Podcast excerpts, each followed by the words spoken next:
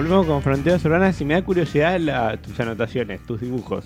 No sé con qué vas a salir. Tengo un baño dibujado, o sea, hay- que es hay- el, el baño del conductor. Ah, mira. Y, ¿Vas a hablar sobre diseño de casas? Y estuve diseñando un logo nuevo para la radio, pero para nuestro programa, pero no, no quería anticiparlo. Así que no lo veas. no, Tampoco es que se entiende demasiado. no, pero es el concepto. O sea, ¿Cómo sabía? ¿Lo estás viendo, no? No, mentira. ¿Es un escroto? No. ¿El logo de Tool? ¿Eh? Eh, sí, a Cristian Castro le gusta. Bueno. Ah, o Eh, sea que eso no forma parte de tu. columna. No, no, pues yo Ah, escribo cuando se me ocurren las cosas, las escribo porque si no me las olvido. Ok, ok. Ves que ok. tengo, tengo, bueno, es poco radial, esto, Comprar pero leche. tengo dibujado una casita eh, y dibujo lámparas y bueno, un montón de cosas que se me van Pasar ocurriendo. buscar al niño. Ah, sí. Ah, bar. sí. ¿Qué me querrá decir, no? Pica bar. Siento que algo me estoy olvidando. Bueno, la semana pasada les debí una columna que pequé ambicioso porque empecé cuando empecé a recopilar información y dado el poco tiempo que tenía para prepararla, dije no, no la voy a llevar incompleta porque si no, como estoy pendiendo un hilo en todos mis trabajos, eh, iba a pasar esto acá también. Esa era una excusa que usamos mucho en la escuela y en la facultad. Ah, ¿sí? como No quería presentar cualquier cosa, así que no lo traje. Porque iba a decir que me- el perro me comió la columna. Para hacerlo sin ganas no nada. Claro.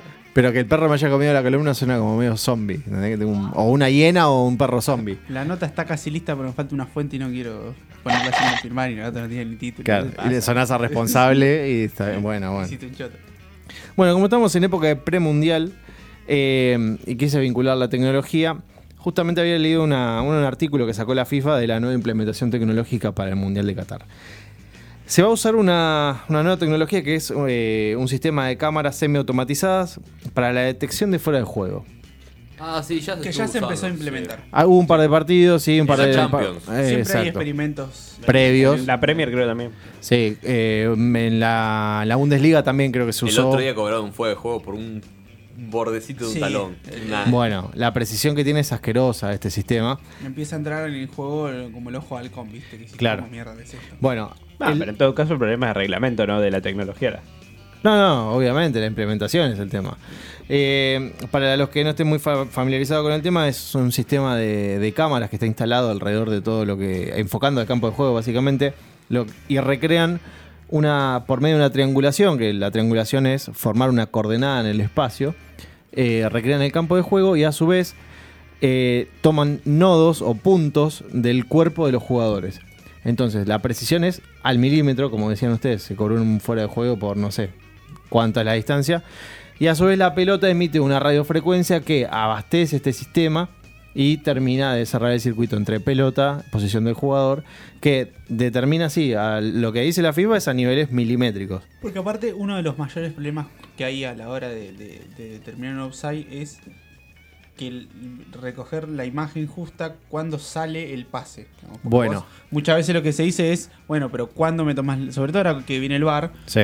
digamos, es ¿Desde bueno, cuándo a ver la Claro, jugada? digamos, si vos me mostrás la imagen con, con la pelota un segundo después de que tocó el pie, o, o un microsegundo después de que tocó el pie, el jugador parecía ahí por ahí originalmente no. Entonces esto que vos decís de que lo tome en el momento exacto donde sale el pase. Exacto, la pelota da la, la sí, señal de cuando sale Ayuda a la precisión de... y se dice que es semiautomática porque se, la- esta se recrea en una animación 3D en el momento preciso, el- este sistema envía una señal a la terna arbitral, a la- a la- al bar, digamos, y va a estar esto, según lo que prometen, disponible también para la tele- televisación. O sea que todos vamos a poder estar viendo lo mismo. Como los Halcon. Claro, como el El ojo ojo halcón, exactamente. No así el bar, porque el bar hubo polémicas en varias implementaciones que no te mostraban la jugada, o sea, vos no la podías ver. Y en nuestro caso, sí, corregime si hubo hueva, la, televis- la televisación acá en Argentina se rigen por lo que televisa la, la televisión, no hay cámaras de bar. No, creo que hay, hay cámaras propias. Sí, sí. Creo bueno, que. eh, me están corrigiendo, porque iba- dije una boludez. la pregunta. No, que yo eh, me, me- lo voy a investigar porque me están corriendo por... Que ¿Vos las cámaras del bar son a, la la, misma a las de- cámaras del bar? Sí, que muchos usan las cámaras del bar, eh, las mismas cámaras de la De televisión. la televisión. Eh, no, tienen propias, pero no, no tiene acceso a la televisión, la televisación. O sea que nadie sabe cuál es. Ah, bueno, Y, perfecto. y los diálogos de los árbitros, por ejemplo, se pu- publican un día después. Sí. Ah, sí. Cosa que en otros deportes son el instantáneos, como el hockey, por ejemplo. es el Claro, en el rugby también creo. Sí. Bueno, Nada, eh, no, era por ahí entonces. Bueno, eh, tenemos así como, el hito tecnológico para este mundial que va a ser esta, este nuevo sistema. Lo fue así el VAR en el 2018 con Rusia, también hubo una implementación previa, obviamente donde se pule el sistema y después se implementa, ya hoy es moneda corriente el VAR. Sobre todo la velocidad, porque lo que trajo el VAR es eh, que las decisiones, que para mi gusto no son tan justas como deberían haber sido con la implementación, eh, se tarda mucho a veces. Sí, se tarda ver, demasiado. no fue un offside, pero la jugada de, de Suárez en el River Vélez, Sí. 8 minutos tuvieron recién El de la jugada. pseudo mano esa. Claro. Sí, sí. Encima llamó a línea para ver qué Sí, opinaba. Sí, sí, no, no. eh, sí, bueno, la implementación. De ahí, por eso decimos, la tecnología en sí es algo inimputable. El tema de la implementación y cómo se, se adapta al, al reglamento o que se modifica el reglamento y listo. Y estamos hablando todo de lo mismo, ¿no? Sí, también es una cuestión cultural, porque vos en el tenis, por más de que un jugador discuta, cuando viene y te muestra el video que la pelota picó y, y- y tocó la línea, ya se acabó No- la no hay discusión. discusión, Te puedes o sea. ir enojado a tu casa, pero ya está. Pero te callás. Como para no decir, Eh. la chupás. Eh, así que bueno, todo esto dije, bueno, qué loco, está bien, qué sé yo, bueno, una, una tecnología más. Digo, pero ¿cómo era la tecnología en el 30?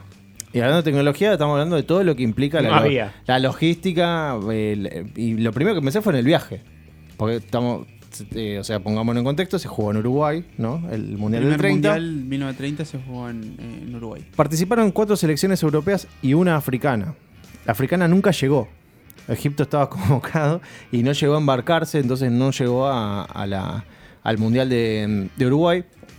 Y de había más selecciones europeas convocadas para el Mundial, solamente cuatro aceptaron. También venimos de una, de una Europa devastada por la guerra, ¿no? Hecha pelota. Pero bueno, de estas selecciones que, que aceptaron estos países fue Yugoslavia, que partió de Marsella el 20 de junio en el SS Florida. Egipto iba a viajar en ese barco y no llegó. Y em- emprendió viaje sola. Yugoslavia, que antes de salir a mar abierto, pasó, por, si no recuerdo mal, por Basilea, por Lisboa y por un puerto más donde levantó a la parte de la terna arbitral del Mundial, el presidente de ese momento de la FIFA y a la Copa del Mundo. Ah, Si se hundía ese barco no había mundial. Eh, después, por otro lado, se juntaron y hicieron una vaquita. eh, Bélgica, Francia y, Ru- y Rumania. Y viajaron en el mismo barco. Y partieron en un barco llamado Conde Verde, hecho en los astilleros de, de escoceses de Belfast. No, no sé si eso es escocés. Belfast eh, Es eh, Inglaterra. No. Gales. Irlanda del Norte. Irlanda del Norte. Bien. Eh, el tema es que uno de los datos que me llamó la atención, que hablamos antes de Yugoslavia, para embarcarse nomás viajó tres días, solo para llegar al puerto. Partió el 20 de junio y llegó el 4 de- el 4 de ju- el 9 de julio llegó a, el- a las costas uruguayas. Ya los agarrás cansados, ¿viste? Los agarrás eh, Bueno, el tema que-. No, no, había, no hay forma de entrenar en el barco, no hay nada. Después voy a contar un caso bastante que- hermoso. Eh, bueno, Francia, Bélgica y Rumania viajaron juntos. Eh, Yugoslavia, a su vez, pasó a buscar a Brasil en el camino y fue para Uruguay. México. Que eso ya era brasilero de Pancho. de Pancho, Sí, están al lado, al lado, en, caballo llegaban. Sí. No, lo peor es lo que le hace Estados Unidos a México. México sale de Veracruz, va hasta La Habana, de La Habana a Nueva York, y de Nueva York pasa a buscar la selección de Estados Unidos y va hasta Uruguay. O sea, Dale, para atrás Sí, dale, para. Estados Unidos, baja un poco, que, ¿no? Medio raro. Pero fíjense la, la epopeya que tenía que hacer esta gente para jugar un partido Aparte, que- La Habana todavía era su patio trasero. Podían haber ido a esperarlos ahí. tranquilamente, Se tomando sol. unas fichitas y. Y aparte vos pensás, jugás y no sé, te vas en primera ronda. ¿Qué haces? Pero bueno. Eh, para el Mundial del 38 la cosa no, no cambió mucho tampoco.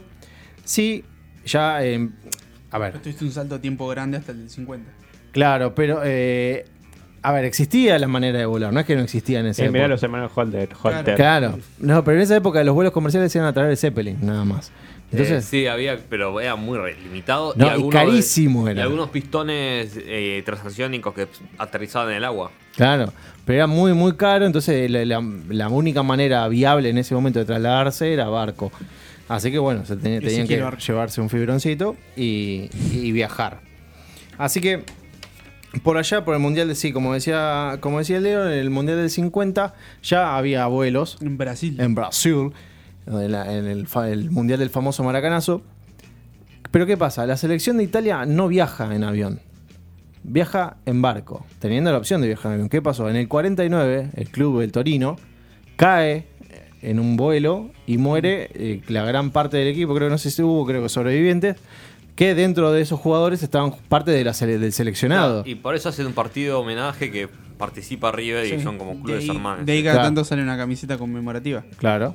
En Italia que venía a ser bicampeona del mundo, el Exactamente. 38, después hubo el parate por la guerra. Y la va a hacer a la de los jugadores del Torino. La base era jugador de Torino y se le cae el avión, entonces dijeron, no, para el mundial este vamos en barco. O sea, lo que sea, vamos en barco. Igual no conocían lo que habían pasado en el Titanic. Tampoco, tampoco de garantía. ¿no? Bueno, pero ¿sabes qué le fue como el culo? ¿Y sabes cuál? eh, porque dice que los jugadores llegaron en muy mala condición física. Y sí, Engordaron en el barco. difícil. Dice que engordaron promedio 3 kilos la mayoría de los Como la jugadores. pandemia. Claro, boludo, estaban con culo para arriba apoyado en el barco Se todo el día. las camisetas. Claro, y lo único que les quedaba era morfar. Así que, más o menos, esa es el, podemos vincular la tecnología a la logística, al, modo de, traslado, ¿no? Porque no había mucho más que eso, la, la televisación todavía no existía. Nos tenemos que ir un, un poquito más adelante, no más al 54. Pero hasta ese momento lo único, la única manera en que se podía saber del Mundial era por una crónica radial, diario. informe de Macaya Márquez. Claro. Jarabina, Jarabina, gol. Gol de Jarabina, gol. Bueno. eh, Macaya Márquez creo que estuvo en el 54, ¿no? No, el 58 fue el primero. En Suecia. Y es el periodista que más mundiales escucha. vamos, nene, sí. No, qué feo, porque ahora no se debe acordar. Ahora pero- este, ¿va este él? Creo que sí, dijo que era el Y último. sí. Y, y Ah. está apostando fuerte. Ya. Bueno, no importa, pobre.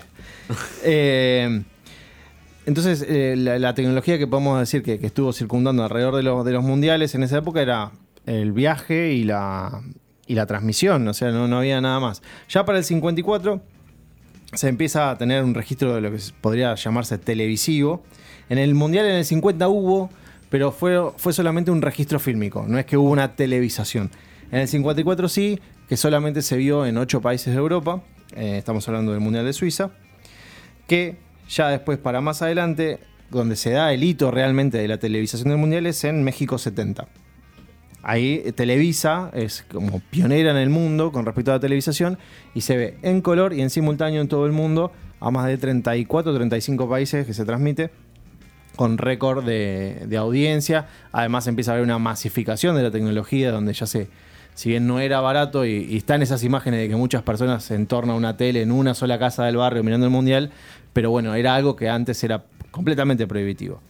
Hay una reseña histórica como que acá se vio el mundial en color, no sé si tienen el 78. En el 78 se cambió todo el sistema de, de televisión de PAL a NTC o al revés, nunca me acuerdo Pal cuál. N, de- Sí, sí, para transmitirlo a, a color. NTCC. Bueno, no, en Argentina jamás Sí. se vio en color. En solo se, solo transmitió para internacional. internacional, Sí. exactamente. No, sí, creo que no fue en el 82 cuando se hace el cambio. En 80. 80. En el con 80 el programa sí, Pinky. Exactamente. O sea, tuvimos todo el, el cambio tecnológico de, de un modelo a otro, pero para afuera se vio y nosotros no. Bueno, hablaban de que un séptimo, sí, un séptimo del presupuesto del mundial se destinó al cambio de la televisación. El, voy a decir, como para tener una idea de la magnitud, se gastaron 582 millones de dólares en esa época, que era una locura de plata. Y en Barcelona 82 se gastó 150 millones de dólares en, en la inversión del mundial. O sea, a ese grado, está bien, ¿no? Que hubo una guitilla que quizás se fue para otros lados, ¿no? Ah, y había sí, mucha eh, cosa que tapar. recordemos ¿no? el el gobierno. Mundial 78, más allá de todo lo que está sucediendo, que es mucho, muchísimo más grave a nivel, bueno, represión, el Mundial 78 a nivel presupuesto es un escándalo. Es un escándalo. Sí, Sí. sí, eh, dicen que es descomunal la plata que se gastó, que no, como era que era inaudito eh, el hecho del presupuesto. Incluso la, la elección del protocolo del NTC, Sí. también es- hay una rosca detrás, como porque hay muchos protocolos. Eh, sí. Y no me acuerdo si ese es el de que usa Estados Unidos o el que usa Europa, no me acuerdo cuál de los dos.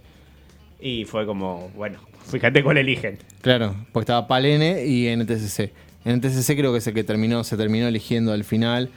Pero bueno, eso es un tema ya medio antiguo, el tema de la norma. ¿Ustedes llegaron a convivir con la norma de las Sí. Televisiones? sí. Más, Sí, acuerdo sí, todavía de, de los videojuegos que... Claro, cuando enchufaba el Claro. Sega siempre estaba en blanco y negro y lo tenía que cambiar. Claro, tenía que cambiarlo de norma, venían la fichita, qué sé yo. Bueno, ya no, sé, eso quiere decir que no son tan jóvenes. Claro, Olivia no, lo, no, sabe, no tiene una puta idea que ¿De qué están hablando esta Se gente? durmió. ¿Vos nunca le cambiaste la norma a una tele para usarla? Cuando ponías el Susan Rider en el Sega. Eh, mi, ma- mi mamá nunca quiso que Ya se está tuviese- remitiendo a la madre, todo. No, no, no. O sea, eh, yo Es el quería momento de la- la- Yo que- siempre quise tener la Play o jugar Family. Mi Sí. mamá nunca me dejó por miedo que terminara re gamer y re. fuera Por del suerte. estudio. Eh, y lo que era lo- la televisión no, no me dejaban hacerlo porque yo todo lo que tocaba lo destruía. Ah. Hacía así y se rompía en un segundo. Por literal, suerte ahora no se dedica, No se dedica a nada tecnológico, no. a manipular tecnología sensible No, y cara. Ya, ya puedo controlar la maldición. Se ve que le, le prohibieron tanto los botones que ahora se necesitó rodearse. Ahora te la- ya. se desquita con palomas. ¿Qué? Voy a tocar todos los ¿Viste cómo botones le pegó quiera. la paloma? Te Toma voy a- esto, mamá. Te voy a cambiar de norma. Le dijo. Te voy a cam- Tomaba norma y le pegaba a la paloma. Acá te doy tu pal. Así que que, no bueno, me dejas usar la computadora. Eso fue más o menos una, una reseña de la tecnología se- que rodea al mundial y los saltos tecnológicos. Quise ir un poquito más atrás también como para ver qué Eh, pasaba y qué se padecía. Yo tengo época. una data que por Dame. ahí eh, Mundial 1990. Sí. Tengo un profesor que me asegura, eh, me, me dan el dato, me acordé, que en 1990 había como una transmisión exclusiva de la primera frecuencia HD que se conoce. Ah, sí. Sí. O sea, ya estaban. Eh, Ya la tecnología proto H- HD, digamos. HD ya, se, ya- ya se, está, se estaba desarrollando, dijo que había como una transmisión HD. Bueno, eh, para esa época también eh, leí, también, bueno, no quise citar mucho la fuente porque no, no sabía si era realmente cierto, pero hablaban de, eh, de los primeros sistemas exclusivos, de, de- de cámaras exclusivas de, eh, para el 90 también. Que vos pagabas, viste, los yankees tienen mucho de la suscripción y todas El esas cosas. Claro, Porque claro, en ese momento se ponen en auge lo- los videocables, ¿viste? Claro. Y era como, bueno, tenías que tener un contenido aparte, bueno, ahora también, pero en ese momento era como total novedad. claro, claro, la exclusividad que te ofrecía poniendo un manguito extra, eras vos. Ya bueno, antes la televisión por cable no tenía publicidad. No, Es que- Ah, la gracia era esa, vos pagabas Justamente para no tener por eso. publicidad. Y ahora... No, ahora es la- van a meter publicidad hasta Netflix. sí, sí, sí, eso dicen. Así que eh, ha llegado un mail de eso, ¿lo vieron? No, eso fue para dar marcha atrás lo de la casa extra. Ah, sí. Que te cobraban 200, 200 pesos por cada. Sí, 200 y pico. Por ¿Dónde una estaban casa cobrando? Pues ya te dejan de cobrar. Vamos todavía. Igual seguramente vuelve el año que viene. No. Así que bueno, eso fue un poco la, la tecnología en torno a los mundiales y a las peripecias de los equipos del año 30. Te reivindicaste por completo. Gracias. Perfecto. Vamos a una canción y ya venimos con más fronteras urbanas.